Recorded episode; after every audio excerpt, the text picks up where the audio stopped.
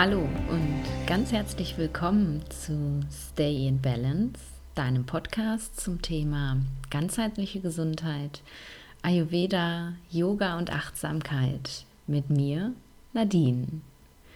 Ich freue mich, dass du wieder dabei bist und ich habe es ja in der letzten Folge schon angekündigt, dass ich dir heute ein bisschen was erzählen möchte über meine erste Ayurveda-Kur.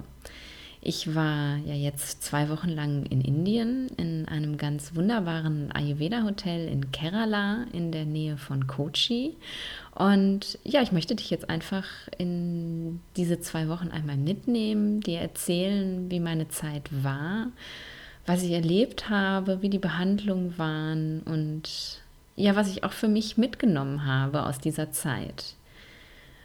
Zuerst, ähm, wie bin ich überhaupt darauf gekommen, die Kur zu machen und ausgerechnet in dieses Hotel zu fahren. Ähm, ich habe schon ganz lange darüber nachgedacht, ähm, ob ich nicht selber auch mal ähm, ja, eine Ayurveda-Kur machen möchte. Und habe aber immer gedacht, naja, eigentlich ähm, geht es mir ja nicht schlecht. Ich ähm, ja, habe das eigentlich irgendwie gar nicht nötig. Ich bin ja nicht krank und Ayurveda praktiziere ich ja sowieso schon. Es muss ja auch gar nicht sein. Und ich reise sehr, sehr viel, habe ähm, viele Orte auf meiner Bucketlist und viele Dinge, die ich ähm, ja tun möchte noch. Und ähm, deswegen ist das immer irgendwie so ein bisschen hinten runtergefallen. Und ja, zum Ende des letzten Jahres habe ich ähm, ja gedanklich meine Bucketlist mal abgearbeitet und überlegt, ja, was ist denn nächstes Jahr dran? Was, was möchtest du tun? Und es gibt oder gab drei Dinge, hm, für die ich schon länger brenne, von denen ich halt eins umsetzen wollte. Und das eine war halt eine Ayurveda-Kur. Ähm, dann wollte ich unbedingt oder möchte ich unbedingt mal ein Vipassana machen. Das ist ein zehntägiges Schweigeretreat und ähm, nach Indien auch in ein Ashram. Und ich war naja, ganz schrecklich unentschlossen, was jetzt ähm, das Richtige ist für mich in meiner aktuellen Situation. Und ja, konnte die Entscheidung irgendwie nicht treffen. Und ja, ganz plötzlich habe ich dann am nächsten Tag unerwartet eine E-Mail bekommen von äh, dem Besitzer des Hotels, in dem ich jetzt letztlich gewesen bin, ähm, und habe ähm, ein Sponsorship angeboten bekommen. Das heißt also eine vergünstigte, einen vergünstigten Aufenthalt in dem Hotel. Ja, und da habe ich mir gedacht, hey, wenn du dich nicht entscheiden kannst, dann hat das Universum jetzt gerade für dich entschieden. Und dann machst du das jetzt einfach auch. Ähm, den Besitzer des Hotels, Janesh Vaidya, habe ich 2019 hier in Deutschland kennengelernt. Janesh ist ähm, Vaidya, das heißt, er ist ähm, Ayurveda-Arzt, aber eben nicht ähm, studiert an der Uni, so wie man das ähm, heutzutage macht, sondern er hat ähm, sein ganzes Wissen ähm, in einem sogenannten Gurukulam-System erlernt. Das bedeutet, er hat es also von einem Guru gelernt. Janeshs ähm, Familie ist eine Vaidya-Familie, das heißt, alle in der Familie, also seine Vorfahren sozusagen waren Ayurveda-Ärzte und haben eben ihr Wissen ähm, immer an die nächste Generation weitergegeben. Und Janesh ist ähm, ja schon länger ähm, außerhalb von Indien auch unterwegs. Er hat zehn Jahre ähm, in Skandinavien, also in Schweden und Norwegen gelebt und dort ähm, Ayurveda praktiziert, angepasst eben auf unsere westliche Welt und auch viele, viele Bücher geschrieben.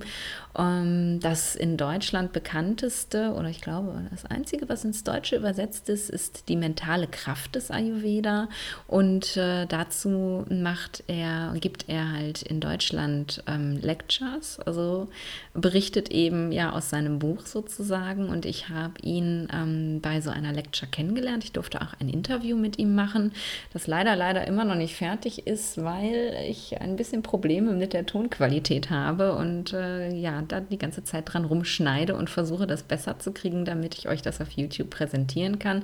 Aber das ist ein anderes Thema und ja, über diesen Kontakt ähm, hat sich dann das letztlich ergeben, dass ich gedacht habe, das äh, ist jetzt das Richtige für mich. Was mich auch bewogen hat, ähm, die Kur bei Janesh zu machen, ist, dass ähm, Janesh komplett vegan praktiziert. Ähm, ich weiß nicht, ob ich das schon erzählt habe. Ich lebe vegan seit jetzt dreieinhalb Jahren.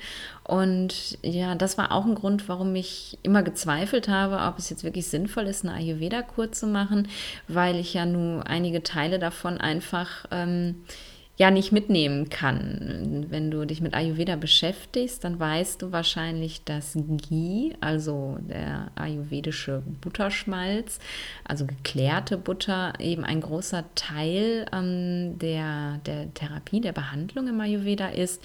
Ähm, es wird viel mit Ghee gekocht, ähm, auch die Medikamente werden häufig mit Ghee verabreicht, je nach Störungsbild. Ähm, und Ghee wird auch äußerlich angewendet. Und das war für mich ähm, als vegan lebender Mensch halt ein No-Go. Also ich habe es halt nie ähm, für mich selber genutzt und es würde für mich eben einfach aus ethischen Gründen auch nicht in Frage kommen. Und deswegen war ganz klar, wenn Ayurveda, dann veganes Ayurveda. Und darum, ja, war das ein ganz großes Geschenk für mich und ich habe mich dann sehr spontan entschieden und dieses Sponsorship angenommen, im Dezember mich sozusagen entschieden und ja, bin dann jetzt Mitte Januar ähm, nach Indien gegangen. Nach einer schrecklich langen, anstrengenden Anreise mit äh, Flugverspätungen und äh, somit zwölf Stunden Aufenthalt in Mumbai am Flughafen, was echt extremst anstrengend war, auch körperlich, ähm, bin ich dann doch sehr, sehr gut im Hotel angekommen und ähm, ja, habe eigentlich tatsächlich am nächsten Tag auch schon ja die schwere Anreise überwinden können. Mir ging es dann sehr schnell, doch wieder sehr, sehr gut, wo ich gar nicht mit gerechnet habe und ähm, ja, konnte mich da sehr schnell einleben. Das Hotel von Janesh liegt direkt an der Küste ähm, in der Nähe von Kochi, also so eine halbe, dreiviertel Stunde Fahrzeit von Kochi. Das ist auch der nächstgrößere Flughafen. Und ähm, ja, wenn du aus deinem Hotelzimmer hinaus schreitest, guckst du eigentlich sofort ähm, aufs Meer. Also dich trennen Luftlinie, ich glaube, 25 Meter vom Meer. Und das ist ähm, ja ganz, ganz wunderbar. Und die Tage dort waren ähm, ja wunderschön sehr gefüllt, muss man sagen. Also wir hatten eigentlich die ganze Zeit immer was zu tun und ähm, ja, das würde ich jetzt gerne erstmal erzählen, wie denn so ein Tag überhaupt ausgesehen hat. Begonnen hat der Tag morgens um 6.30 Uhr ähm, mit heißem Wasser. Wir haben für unsere Konstitution, also jeder eben für seine eigene Störung, ähm, ein ja, spezielles heißes Wasser bekommen, das eben mit Kräutern ähm, gekocht war. Und ähm, ja, dann hat man erstmal ähm, mit Blick aufs Meer und dem Rauschen der Wellen im Ohr sein heißes Wasser ganz achtsam getrunken. Und danach ging es dann ähm, auf die Dachterrasse zum Yoga. Wir haben ähm, alle für unsere Konstitution passend eine eigene Sadhana bekommen, also eine eigene Praxis, die wir dann eben unter Anleitung, also in Anwesenheit der beiden wunderbaren Yogalehrer, drinnen dort ähm, praktiziert haben. Also meist eine Stunde, anderthalb und dann gab es Frühstück um acht, ganz wunderbares Frühstück. Und ja, dann ging der Tag so los. Es gab drei verschiedene Therapiezeiten, zu denen man Behandlungen hatte. Entweder direkt um 8.30 Uhr oder um 10.30 Uhr oder nach dem Mittagessen um 13.30 Uhr, jeweils anderthalb Stunden. Ähm, um 10 Uhr gab es dann den Vormittagssnack um 11.45 Uhr war ähm, Cooking Class. Wir haben also jeden Tag ähm, kochen dürfen mit der wunderbaren Küchenchefin dort. Und um 12.30 Uhr war Mittagsessenszeit. Ja, und dann entweder Behandlung oder aber eben nicht. 15 Uhr gab es den Nachmittagssnack und um 17.30 Uhr Abendessen. Dazwischen, also um 15.30 Uhr, war noch eine Stunde Yoga-Workshop zu verschiedenen Themen. Ja, so sah der Tag aus. Also wenn man sich das so anschaut, relativ gefüllt. Es gab natürlich immer Leerzeiten dazwischen, die man eben nach den Behandlungen oder vor den Behandlungen in Ruhe verbringen konnte. Aber es war jetzt nicht so, wie ich mir gedacht habe, irgendwie man hat eine Behandlung am Tag und sonst nicht viel zu tun. Also eigentlich hatte ich immer das Gefühl, beschäftigt zu sein, was aber auch ja sehr, sehr schön gewesen ist tatsächlich.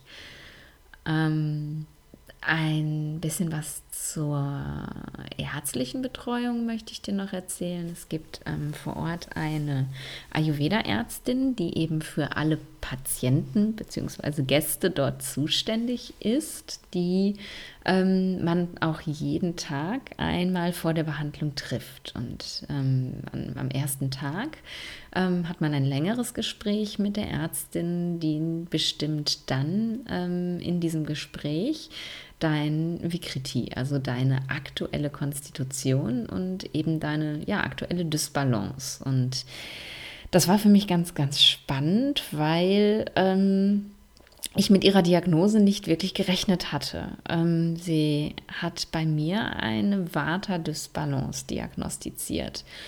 Und ja, im ersten Moment habe ich gedacht, na klar, habe ich jetzt Vater, ne, die lange Anreise und alles ist durcheinander.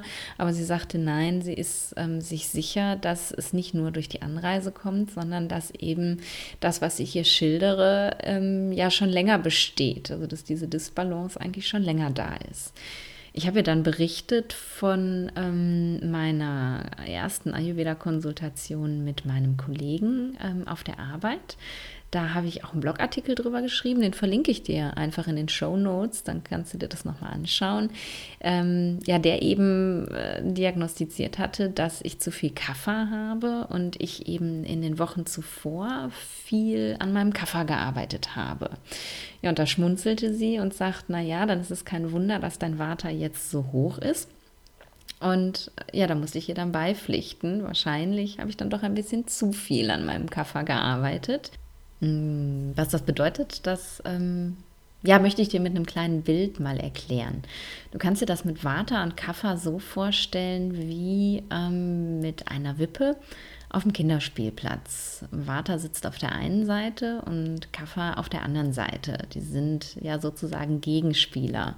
Sie haben eine gemeinsame Qualität und das ist eben die Kälte ähm, aber sonst eben komplett äh, konträre Qualitäten. Vata ist leicht und luftig und Kapha ist eher schwer und träge. Kapha ist ähm, ja eher feucht und Vata halt trocken. Und wenn man ja das Kapha reduziert, so wie ich es getan habe, also die Wippe sich nach unten bewegt auf der Seite, wo Kapha sitzt, bewegt sich ganz automatisch die andere Seite, auf der Vata sitzt, nach oben. Und so habe ich halt eine ja wahrscheinlich darunter liegende Vata-Dysbalance durch die Reduktion von Kapha dann noch zusätzlich erhöht. Ja, das passiert ganz automatisch, sagte mir die Ärztin. Und äh, das weiß ich auch, das habe ich im Studium ähm, auch gelernt, aber habe das halt so gar nicht mehr auf dem Schirm gehabt und habe mich ähm, ja einfach auch so gar nicht auf dem Schirm gehabt. Deswegen ähm, war ich sehr verwundert. Aber ja, wa warum ich mich nicht auf dem Schirm hatte, das äh, erzähle ich dir gleich später nochmal. Genau, jetzt war ich also in der Vata-Disbalance und ähm, habe entsprechend ähm, alles passend zu meinem Vata bekommen. Das heißt, ähm, das Essen war auf mich angepasst. Ich habe also speziell für Vata geeignetes Essen bekommen. Meine ähm, Tees, mein Wasser war auf mich angepasst. Meine Behandlungen, mein, meine Treatments waren extra für Vata ähm, und eben auch meine Yoga-Praxis, die ich bekommen habe von der wunderbaren Disha, von der Yogalehrerin, war auch für meine Vata-Dysbalance. Und ähm, ja, so ist mir halt ein ganz wunderbares Paket geschnürt worden, ähm, das jetzt mein Vata reduzieren sollte. Fangen wir mal mit den Behandlungen an. Ähm, es gab ganz viele verschiedene Behandlungen, die ich bekommen habe. Ähm, Begonnen hat die Behandlung mit ähm, Abhyanga. Abhyanga ist die ähm, Ganzkörpermassage mit Öl. Äh, zuerst gab es Shiro Abhyanga, das heißt eine Kopfmassage mit Öl und dann eben die Ganzkörpermassage mit Öl. Und ja, Massage darf man sich nicht so vorstellen, wie wenn man zu einer normalen Massage geht, sondern das sind halt sehr spezielle Techniken, die von zwei ähm, Therapeuten parallel ausgeführt werden. Es ist ähm, ja wunderschön und sehr entspannt tatsächlich. Und nach dem Abhyanga ähm, habe ich eine Svedana-Behandlung bekommen. Das ist eine Schwitzbehandlung, wo man ja in so eine Kiste gesteckt wird, wo der Kopf oben rausguckt und man eben mit ähm, ja, warmem Dampf bedampft wird, sozusagen. Unglaublich entspannt und ähm, ja, das hat mich schon sehr, sehr runtergeholt nach der langen Anreise. Das war wirklich wunderschön. Diese Behandlung habe ich zwei Tage lang bekommen und dann wurde das Treatment gewechselt auf ähm, Urdhvatana. Das ist eine Ganzkörpermassage mit Kräuterpulver. Das heißt also eine Trockenmassage ohne Öl.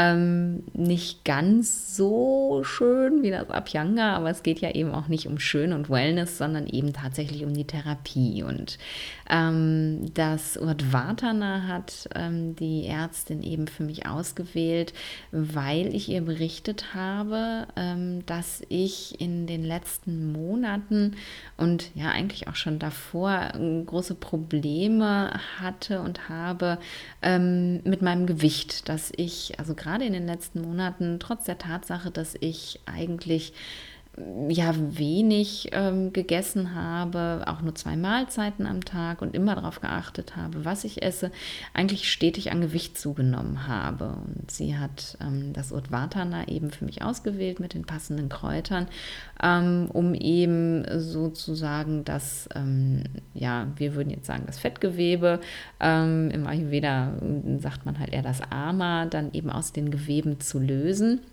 und dann, ja, damit mein Körper das sozusagen loswerden kann. Die Behandlung habe ich drei Tage lang bekommen und danach wurde dann gewechselt auf ähm, Shirodara, das sind die Stirngüsse im Ayurveda. Das hast du vielleicht mal irgendwo auf einem Bild gesehen. Da wird also über einen sehr langen Zeitraum, ich glaube länger als eine halbe Stunde, ich kann es nicht einschätzen, ähm, warmes Öl eben äh, so tröpfchenweise auf die Stirn gegossen. Und das wirkt sehr, sehr beruhigend ähm, auf das zentrale Nervensystem. Das ähm, soll auch schlaffördernd wirken tatsächlich. Ähm, hatte bei mir aber genau den gegenteiligen Effekt. Ich habe darunter eher ähm, Probleme mit dem Schlafen bekommen, ähm, was sein kann äh, bei Migränepatienten. Und ich habe ja selber auch eine Migräne und ähm, da ist es tatsächlich möglich, dass das Shirodara sich gegenteilig auswirkt. Deswegen haben wir die geplanten drei Behandlungen dann nach zweien schon abgebrochen. Und ähm, die, äh, meine Ärztin hat sich dann für eine andere Behandlung entschieden. Und zwar war das ähm, dann wieder eine Ölbehandlung, diesmal ähm, aber keine Massage, sondern das Öl wurde ähm, auf den Körper ja aufgetropft sozusagen. Also die Therapeutinnen haben ein, ein Tuch getränkt in Öl ähm, über meinem Körper ja ausgewrungen und das war ähm, ja, ein ganz unglaubliches Gefühl. Also es fühlte sich wirklich an wie, ja, als liegt man unter so einer warmen, wohligen Decke von Öl und ähm, das war sehr, sehr entspannt tatsächlich. Und ähm, ja, nach dieser Behandlung waren dann meine Schlafstörungen auch sofort wieder futsch. Ähm, das war super, definitiv. Habe ich leider nur einen Tag bekommen, aber das hat eben auch alles seinen Sinn. Ähm, und danach ähm, habe ich dann eine Behandlung mit ähm, Kräuterbeuteln oder Kräuterstempel, sagt man auch, bekommen, ähm, Churna Pindas Veda die ähm, ja dazu führt, dass äh, beziehungsweise die nährend wirkt eben auf, ähm, auf Knochen und Muskulatur. Und es werden ähm, Leinentücher mit äh, einer speziellen Kräutermischung befüllt, die eben auf ja, den aktuellen Zustand ähm, ausgerichtet ist. Und damit wird ähm, der Körper dann abgeklopft. Ähm, von unten nach oben, von oben nach unten, überall. Ähm, auch eine ganz, ganz entspannende Sache, wenn man sich so einmal drauf eingelassen hat. Am Anfang war das etwas komisch, so bock, bock, bock, bock, dann mit abgeklopft zu werden.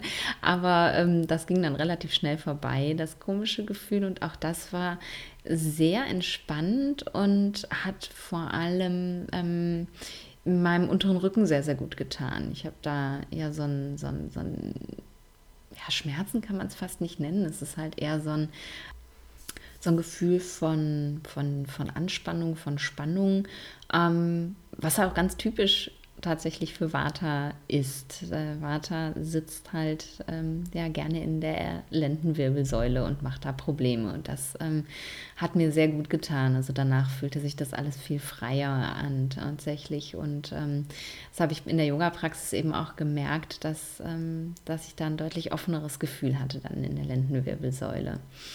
Ja, und zum Schluss äh, der Behandlungsserie gab es dann nochmal die Abhyanga-Behandlung und das Vedana, also die Ganzkörperölmassage und die äh, Schwitzkiste. Und ja, das waren dann tatsächlich auch schon meine zwei Wochen Behandlung, die ich, muss ich sagen, sehr, sehr genossen habe.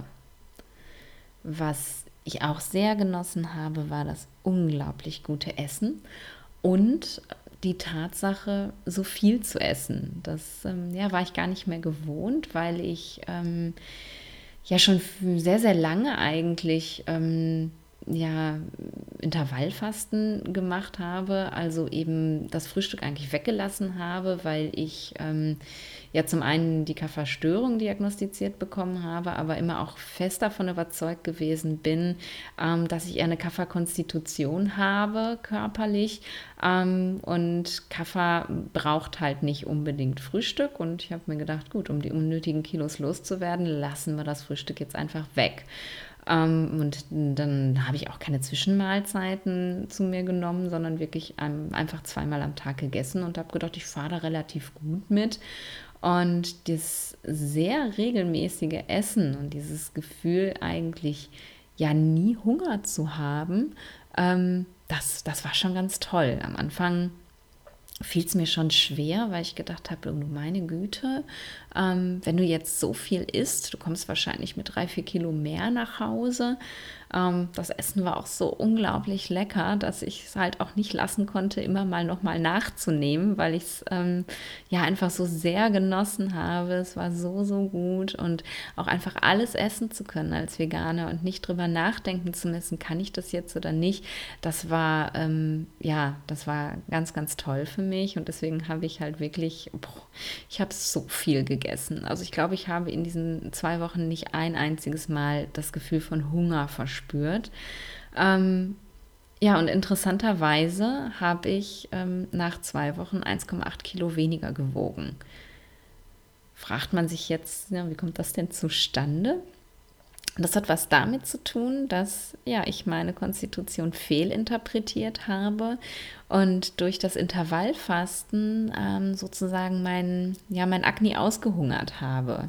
Akne, ähm, das äh, da haben wir noch nicht drüber gesprochen, das ist das Verdauungsfeuer im Ayurveda.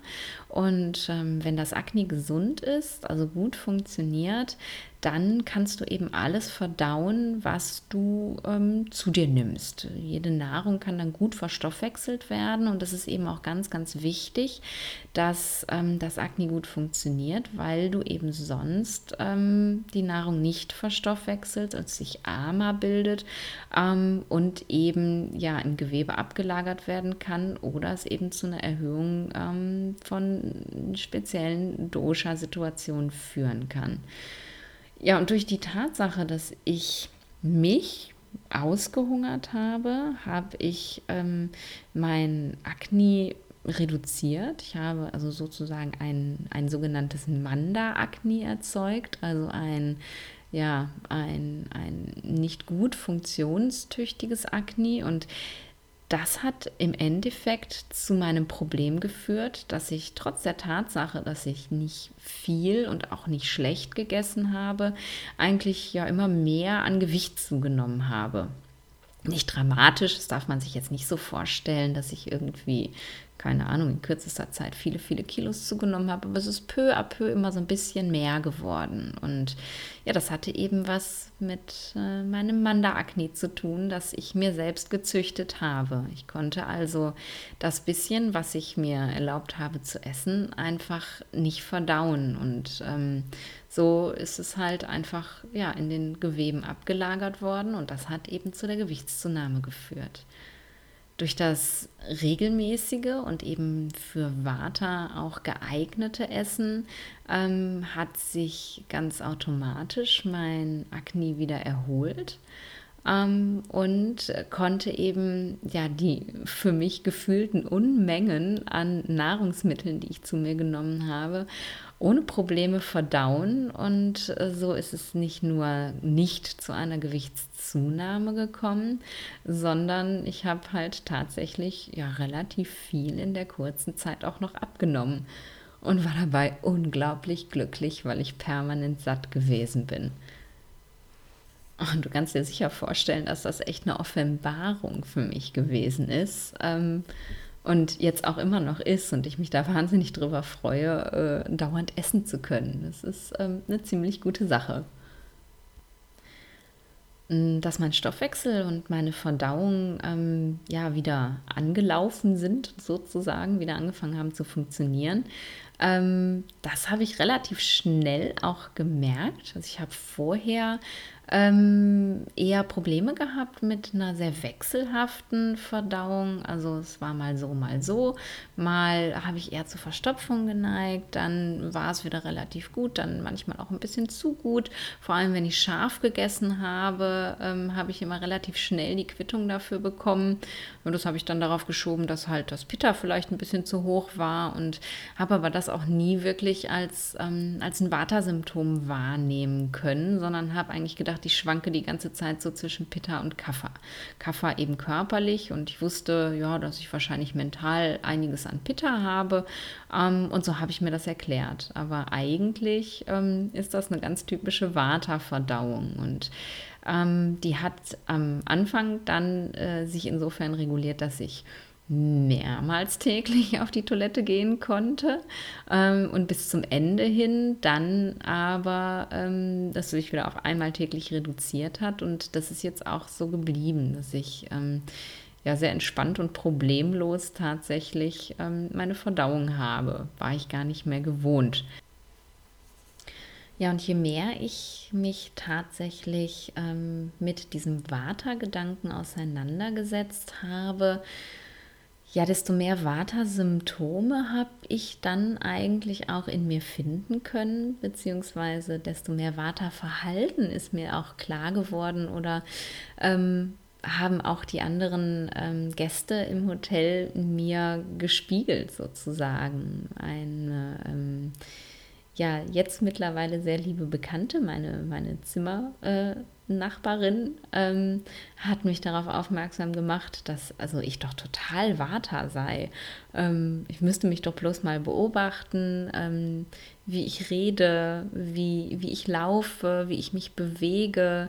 Ja, aber auch wie mein Leben ist, was, was ich alles so mache und wie kreativ ich bin und ja, am Anfang habe ich sie mit ganz großen Augen angesehen und habe gedacht, hä, was, was sieht sie denn da eigentlich in mir? Weil ich ähm, ja tatsächlich nichts davon wirklich so richtig sehen konnte. Und ja, ich habe aber in der Zeit, ähm, in der Kur, mich auf diesen Gedanken einfach eingelassen und konnte dann eben wirklich viele der Dinge, die mir gespiegelt wurden, dann auch wirklich in mir entdecken und das auch zulassen. Und ähm, ja, zum Ende der Kur hat dann die Ärztin im Abschlussgespräch, nachdem sie mich nochmal untersucht hat und auch den Puls nochmal getastet hat und eben gesagt hat, ja, die Dysbalance ist immer noch da, sie ist gebessert, aber eben immer noch da.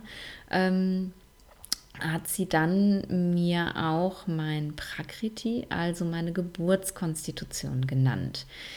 Da habe ich ähm, in der zweiten Episode schon so ein bisschen was drüber erzählt. Verlinke ich dir gerne auch in den Show Notes.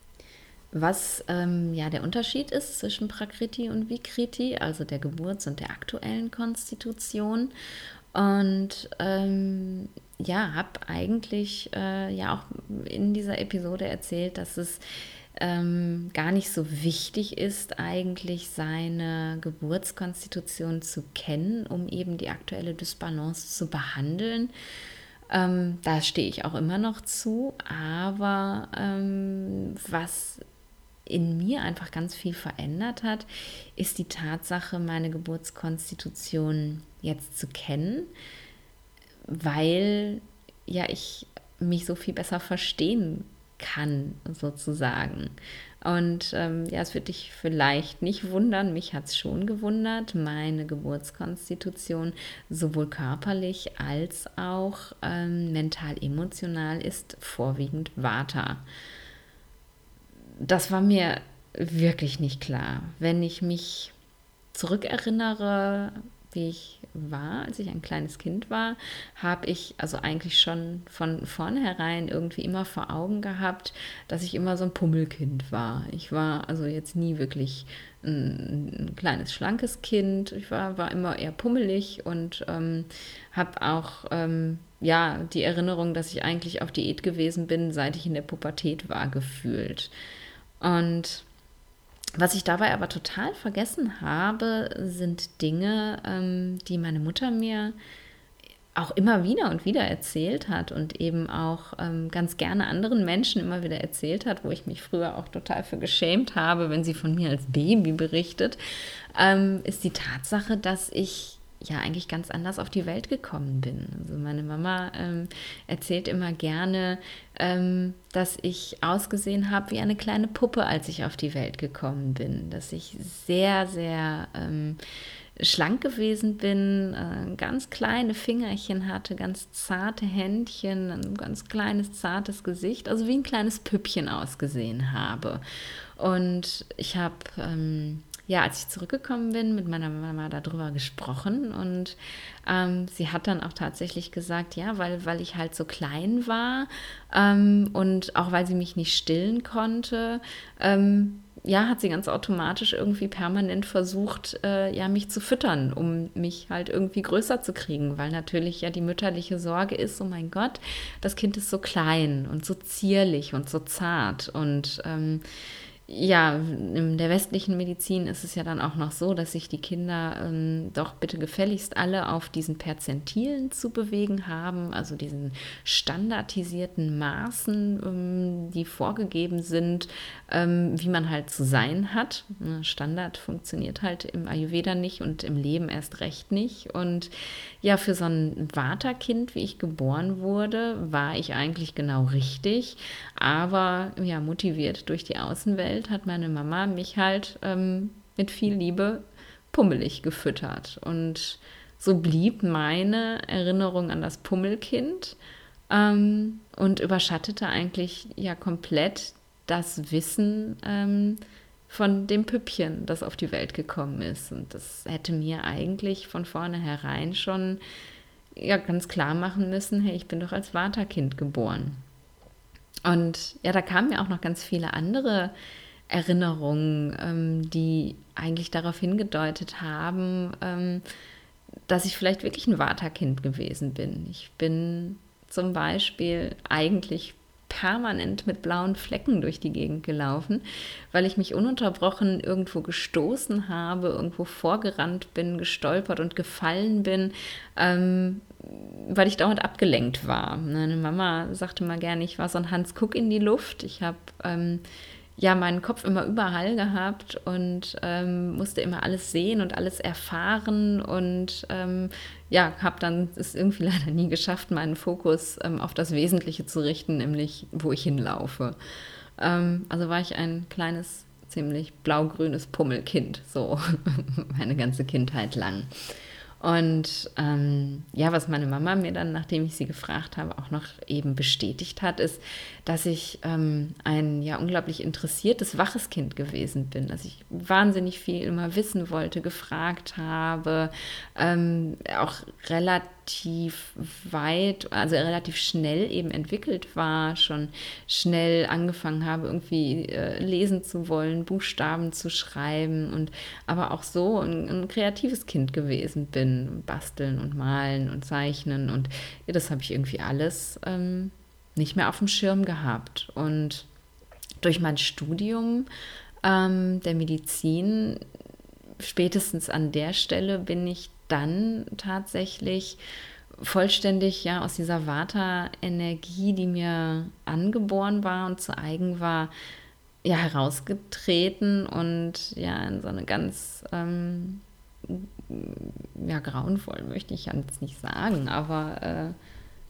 äh, einfach nicht zu mir passende Pitta-Energie geraten. Wir ähm, sind im Studium ja relativ rasch gedrillt worden auf äh, Funktionieren. Also in äh, der Einführungsveranstaltung im ersten Semester ähm, kann ich mich noch sehr gut daran erinnern, saßen wir alle mit großen Augen und ähm, großer Vorfreude und der Professor, der vorne stand, sagte, ja, schauen Sie jetzt mal nach rechts und dann schauen Sie jetzt mal nach links.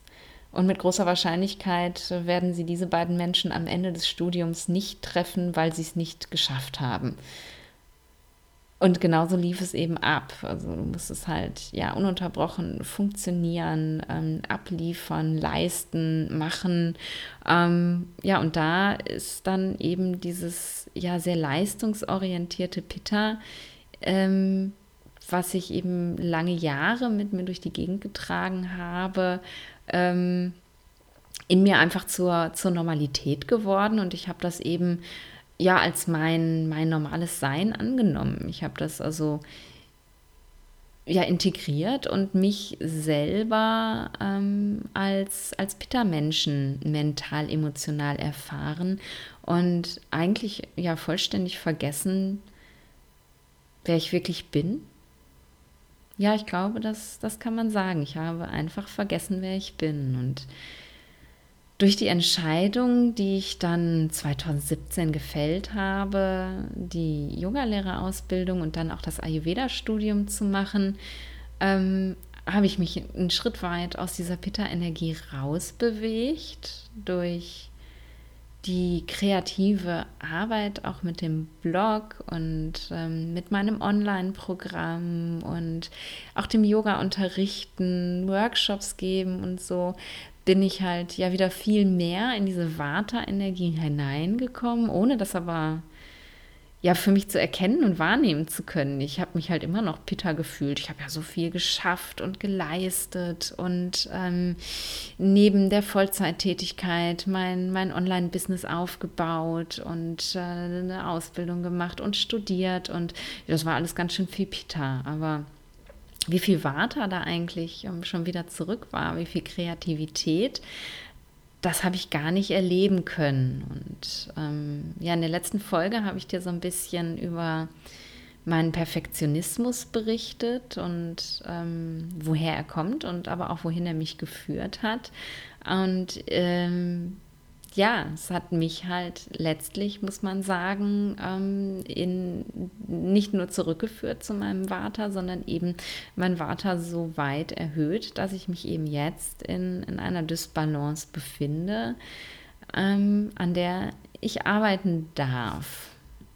Und meine Ärztin in Indien sagte mir, dass das auch noch ein bisschen dauern wird. Also sie meint, selbst nach der Kur wird es sicherlich, wenn ich eben das durchhalte, ähm, mich weiter, weiter entsprechend zu verhalten, sicherlich noch drei Monate dauern, bis ich da wieder in Balance bin.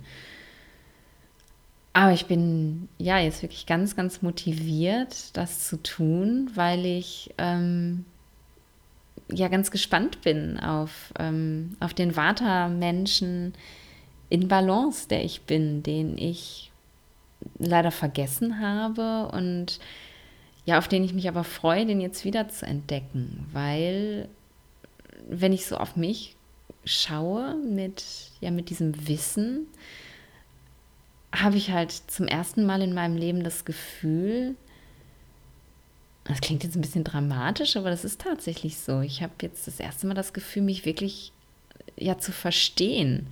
Ähm, zu verstehen, warum ich mich manchmal so verhalte, wie ich mich verhalte, ähm, warum ich arbeite, wie ich arbeite, warum ich auch ähm, mich irgendwie in, in meinem Leben ja nie zu Hause gefühlt habe. Mein Leben hat sich ähm, immer so angefühlt, als, ja, als trage ich Kleidung, die mir nicht passt.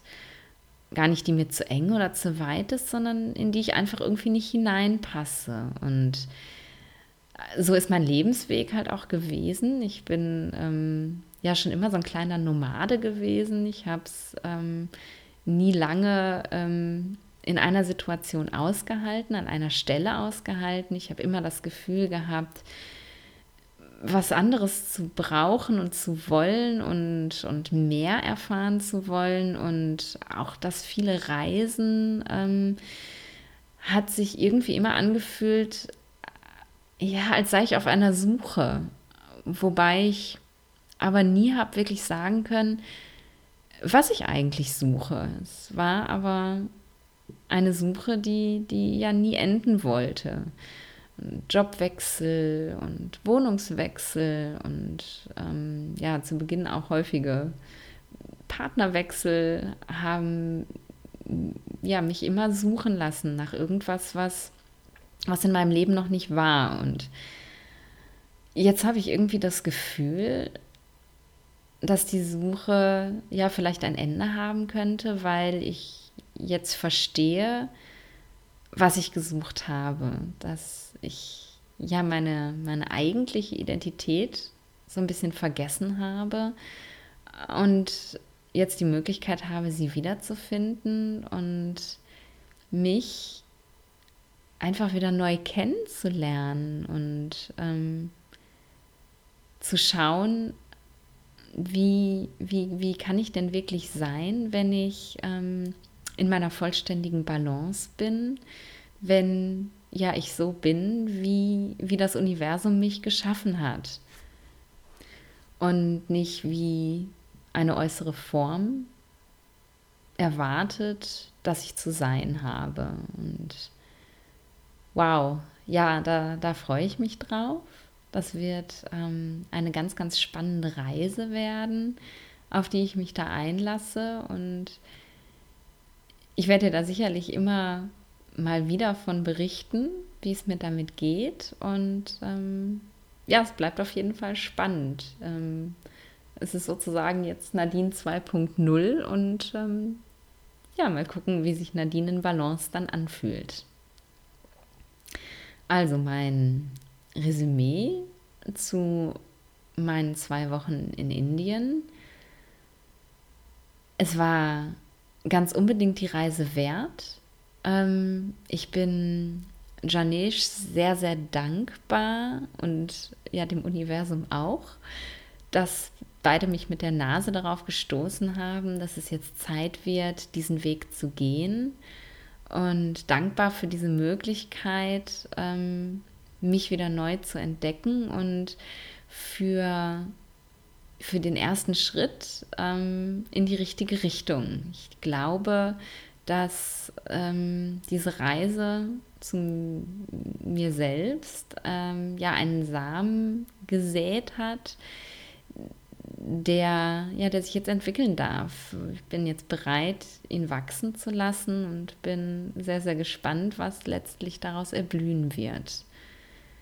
Ähm, ein paar Dinge, die ich abschließend noch dazu sagen möchte. Diejenigen, die schon mal eine Ayurveda-Kur hatten, werden sich jetzt vor allem bei der Aufzählung meiner Therapien sicherlich gedacht haben, naja, aber das ist doch jetzt gar keine Panchakarma-Behandlung gewesen.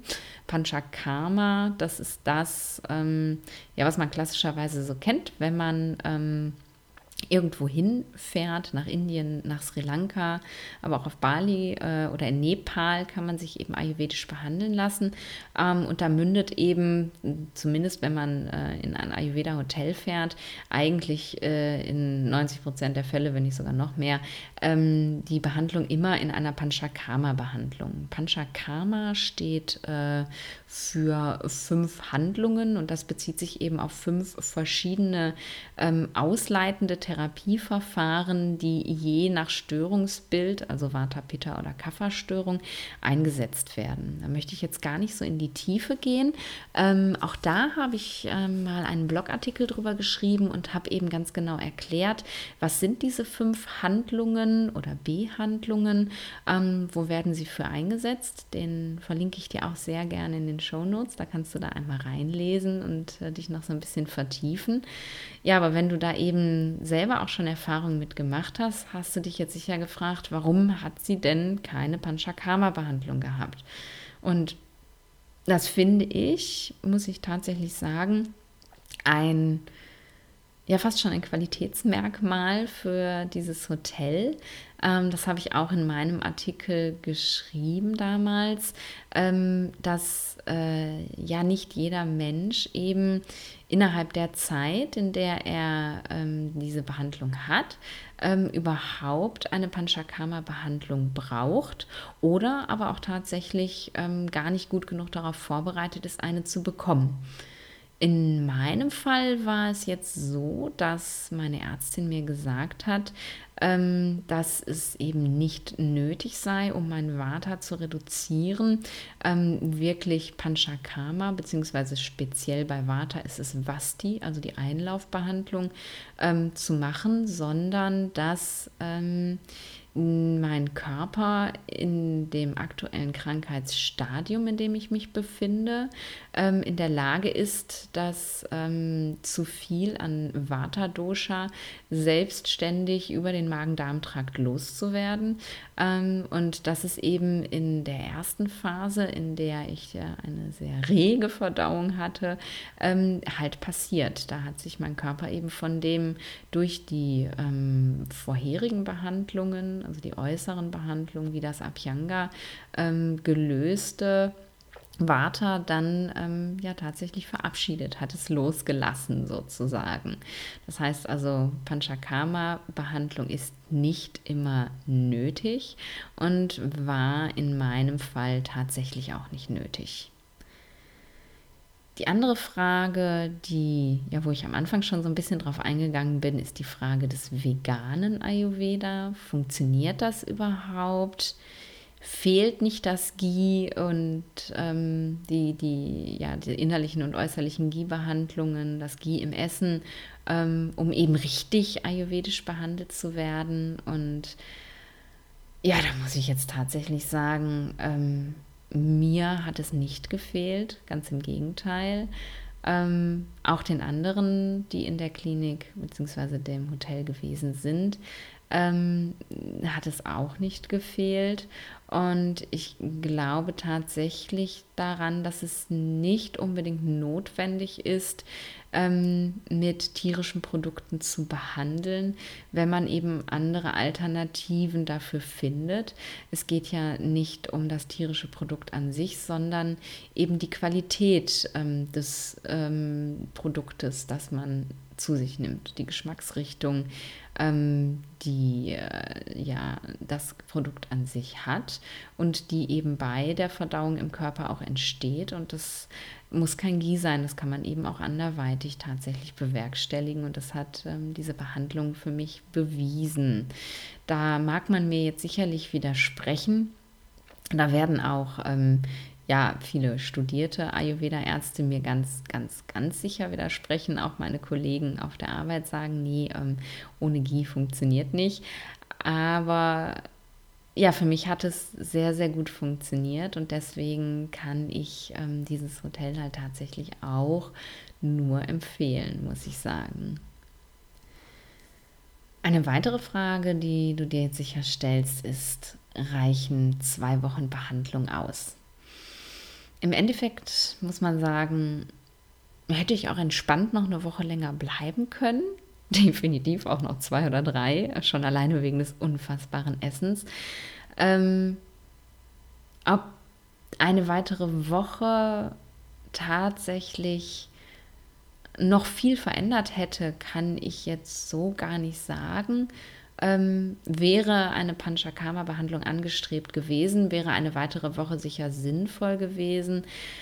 Allerdings war das ja eben, wie gesagt, nicht der Fall. Und, und ich glaube tatsächlich, dass ähm, die zwei Wochen für mich ausgereicht haben, um mich eben so weit auf den Weg zu setzen, dass ich den jetzt alleine weitergehen kann. Ja, noch eine letzte Frage, ähm, auf die ich eingehen möchte. Und zwar ist es die Frage, Indien oder Deutschland. Ähm, generell ähm, sagt man ja im Ayurveda, dass man ähm, den Ayurveda eben auf das Leben, in dem man sich befindet, äh, wo man sozusagen hingehört, auch anpassen sollte. Ich sage selber eben auch immer, dass man sich regional und saisonal ernähren sollte. Und da ist es natürlich dann wirklich die Frage, naja, warum fliegst du denn dann nach Indien und ähm, lässt dich nicht in Deutschland behandeln, wo das Klima halt tatsächlich eben deinem ähm, ja, gewohnten Klima entspricht, wo dein Körper darauf eingestellt ist. Und ja, ich denke, dass das sicher auch ein Argument ist. Hinzu kommt eben auch, dass die lange Reisezeit nach Indien oder aber auch Sri Lanka, Nepal oder Bali ähm, sicherlich ja ist ein bisschen erschwert, weil man sich davon auch natürlich auch erstmal erholen muss und eben auch die Reise ganz viel Water erzeugt. Aber trotzdem habe ich für mich entschieden, dass ähm, für mich das gut gewesen ist, mich in Indien behandeln zu lassen. Ähm, zum einen hat es natürlich mit dem Vata auch zu tun, dass es sehr, sehr gerne warm und feucht hat. Und ähm, ja, in Indien ist es gerade sehr warm und feucht. Das heißt, ähm, mir mit meinem Vata hat das sehr gut getan. Ähm, jemand, der eine, eine Pitta-Disbalance hat, ähm, der ist vielleicht in Deutschland auch besser aufgehoben, ähm, eher in einem kälteren Klima und in einem ja, trockeneren Klima. Für mich war das jetzt völlig in Ordnung und für mich war einfach, ähm, ja, mir war dieses authentische Erlebnis einfach auch wichtig, das ähm, eben in dem Land zu erfahren, ähm, wo es herkommt und ähm, ja, es einfach so zu spüren, wie es, wie es eben herkömmlich ist. Und Darum ähm, an dieser Stelle ja ein klares Jein. Muss man ähm, seine Ayurveda-Behandlung in Indien machen? Nein, muss man natürlich nicht. Aber ich denke auch, dass so viel tatsächlich gar nicht dagegen spricht. Das musst du ähm, ja dann einfach auch für dich entscheiden. Es gibt auch ähm, in Deutschland einige ähm, sehr, sehr gute Ayurveda-Hotels, wo man sich eben behandeln lassen kann und auch ein paar wenige Kliniken, ähm, wo man sich behandeln lassen kann, unter anderem ja die, wo ich arbeite und äh, auch die, wo ich studiere. Ähm, beides Kliniken hier im Ruhrgebiet. Ähm, Genau, also es ist, äh, das ist nicht ausgeschlossen, das auch hier zu machen. Für mich, wie gesagt, war es einfach ja so ein Herzenswunsch, das authentisch in Indien auch zu erleben. So, ja, ich hoffe, ähm, dass ich jetzt alles erzählt habe, was ich erzählen wollte. Ich habe mir ja diesmal einfach gar keine Stichpunkte gemacht, äh, keinen Leitfaden so hingelegt, ähm, wo ich hin möchte, sondern ich wollte dir das einfach alles mal so ja frei von der von der Leber weg erzählen, ähm, damit du eben einfach auch äh, ja so ein bisschen ähm, ja die Gefühle mitbekommst, die ja jetzt noch ganz frisch sind, die ich gerade eben, nachdem ich ja zwei Tage erst wieder hier bin, frisch aus Indien mitgebracht habe. Und ja, wenn man sich so einen Leitfaden zusammenbaut, ähm, dann ist man manchmal doch sehr strikt irgendwie da dran und vergisst einfach so ein kleines bisschen die Emotionalität dabei. Und deswegen ähm, habe ich jetzt einfach mal losgebrabbelt und wie gesagt, hoffe, dass ich nichts vergessen habe. Ansonsten, wenn mir noch was einfällt, ähm, ja, dann schreibe ich einfach noch einen Blogartikel darüber und ähm, werde das dann einfach nachberichten. Ja, und wenn du jetzt auch ganz motiviert bist, ähm, eine Ayurveda-Behandlung machen zu lassen und dazu aber noch Fragen hast, dann melde dich doch sehr, sehr gerne einfach bei mir, stell mir deine Fragen und ähm, ich versuche die so gut wie möglich zu beantworten. Und ja, wenn du schon eine Ayurveda-Behandlung hattest und ähm, ja, vielleicht die gleichen oder auch ganz andere Erfahrungen gemacht hast wie ich, dann würde ich mich wahnsinnig freuen, wenn du das ähm, mit mir teilst. Vielleicht ähm, hier eine Bewertung schreibst oder ähm, bei Instagram unter dem Post zu dieser Folge ähm, mir einfach einen Kommentar da lässt und, und mir davon erzählst. Und ja, ich freue mich, ähm, dass ich dich so ein bisschen mitnehmen konnte nach Indien. Freue mich, dass du bis hierhin dran geblieben bist. Und wenn du magst, ähm, dann hören wir uns nächste Woche hier wieder. Und bis dahin, stay in balance.